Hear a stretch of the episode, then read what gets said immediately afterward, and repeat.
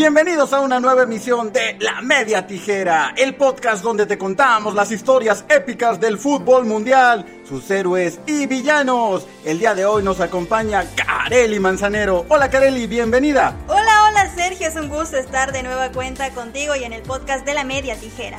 Hace unos meses ya habíamos platicado sobre la Liga de Balompié Mexicano, este proyecto que busca ser una alternativa para el gremio del fútbol profesional en México y sobre todo que se presentaba como una opción que buscaba hacer las cosas diferentes a lo que pasa con la Federación Mexicana de Fútbol y la Liga MX. Sin embargo, las cosas no han salido como estaban planeadas y todavía sin empezar de manera oficial ya hay varios conflictos a diferentes niveles en esta liga. Así es, han sido muchos los problemas que han enfrentado a nivel de jugadores, directivos, estadios y hasta franquicias y les traigo precisamente la última información respecto a la Liga de Balompié Mexicano. Sí me gustaría aclarar porque hemos visto en redes sociales que se piensa que criticar o dar información sobre lo que está pasando con la Liga de Balompié Mexicano es sabotearla o estar en contra. Y en nuestro caso solo queremos informar cuál es el estado actual de esta liga que ha logrado llamar poderosamente la atención de aficionados, jugadores, árbitros. Sabemos que de consolidarse esta sería una nueva opción para generar miles de empleos y oportunidades. Y queremos y esperamos que de verdad se dé el nacimiento y consolidación de esta liga de balompié mexicano. ¿Te parece si vamos con la información? Adelante. Sí, como comentas, de unos meses para acá, la Liga de Balompié Mexicano ha generado mucha información. Desafortunadamente no han sido buenas noticias. La primera que llamó poderosamente la atención fue la renuncia del ex seleccionado y mundialista mexicano Ramón Ramírez a su cargo de director deportivo del Atlético de Ensenada. El pasado 19 de agosto, el exfutbolista señaló que la liga carece de seriedad y entre los motivos que menciona para dejar su cargo se encuentran la falta de condiciones para una correcta gestión deportiva y afirmó que hasta el momento de su renuncia no había recibido ninguna remuneración económica por su trabajo en el equipo. Antonio García, dueño y presidente del equipo, acusó de diva a Ramón Ramírez por exigir demasiado. Una muy mala noticia para la liga, ya que Ramón Ramírez era una de las figuras que le daban seriedad al proyecto. Salir de esta manera es sin duda un golpe durísimo para su imagen. Pero esa no es la única mala noticia que ha surgido. Uno de los escándalos que más llamó la atención fue el conflicto con el Cremonese Jalapa, club que ya tenía la aceptación de la Liga de Balompié Mexicano. El equipo anunció que contrataría al internacional italiano Ricardo Ricardo Montolivo, que llevaba seis meses retirado. Al final ni acercamientos hubo y el equipo fue dado de baja en la liga por no poder comprobar de dónde provenían los 5 millones de pesos de la inscripción. Una de las historias que más llamó la atención, increíble lo que pasó con este equipo, se dice que hasta empezaron a vender playeras cuando ni siquiera tenían el aval oficial de la Liga de Balompié Mexicano, ni mucho menos el diseño oficial de la marca que va a hacer los uniformes para esta liga. Pero este no ha sido el único equipo que ha pasado por problemas. Todo estaba listo para que los Lobos WAP tuvieran una franquicia, pero a la mera hora hubo un rompimiento entre la Benemérita Universidad Autónoma de Puebla y los empresarios que querían manejar al club y todo se cayó. Se tuvieron que llevar el club a Zacatepec. Otro problema que se denunció en redes sociales son las visorías de jugadores jóvenes por parte de algunos equipos. Varios de los que participaron en las visorías hicieron público que se les estaba cobrando hasta 5 mil pesos para tener derecho a estas pruebas.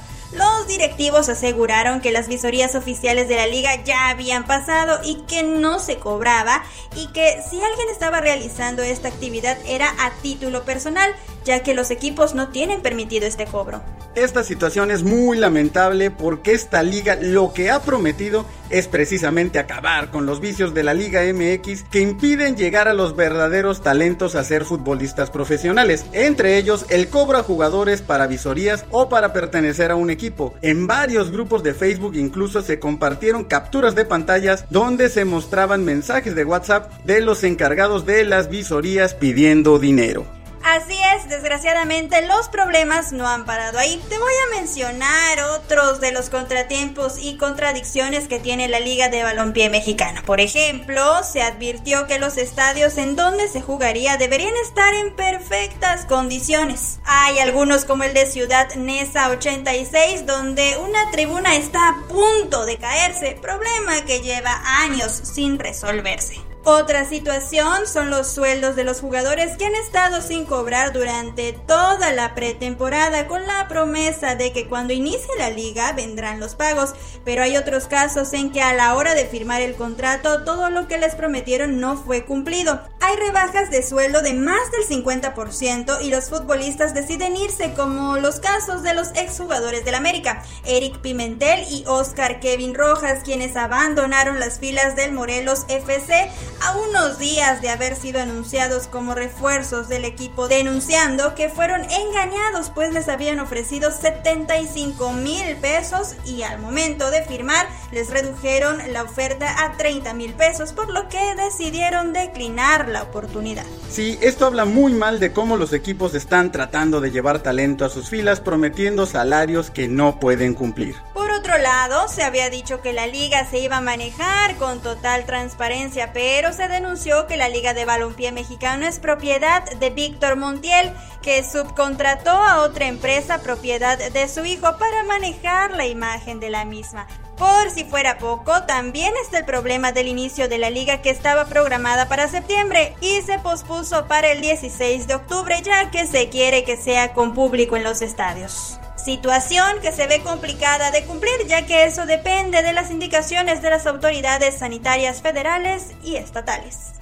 Qué mal que la Liga de Balompié Mexicano se esté enfrentando con tantos problemas. Algunos nos podemos dar cuenta que no necesariamente es cuestión de la administración de la liga como tal. En otros casos sí son responsables y parece que no están cumpliendo con lo que prometieron. Y como lo mencionamos al principio, ojalá superen todas estas dificultades y se logre consolidar esta liga ya que sería una gran fuente de empleos que hacen tanta falta en este momento en nuestro país.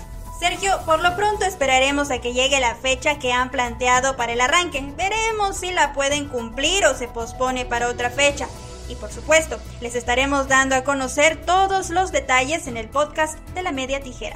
Muchas gracias Kareli por toda la información muy completa como siempre y te esperamos nuevamente en una próxima emisión del podcast de la media tijera. Saludos Sergio, nos vemos y nos escuchamos muy pronto. Esto fue el podcast de La Media Tijera. Recuerda seguirnos en tu plataforma favorita. Estamos en SoundCloud, Spreaker, Google Podcast, Apple Podcast, Spotify, iHeartRadio y más. Suscríbete también a nuestro canal de YouTube y activa la campanita para que no te pierdas todos nuestros contenidos. En redes sociales nos encuentras en Twitter como arroba tijera media, Facebook e Instagram La Media Tijera. La Media Tijera es un podcast hecho por todos y para todos. Nos escuchamos en la próxima.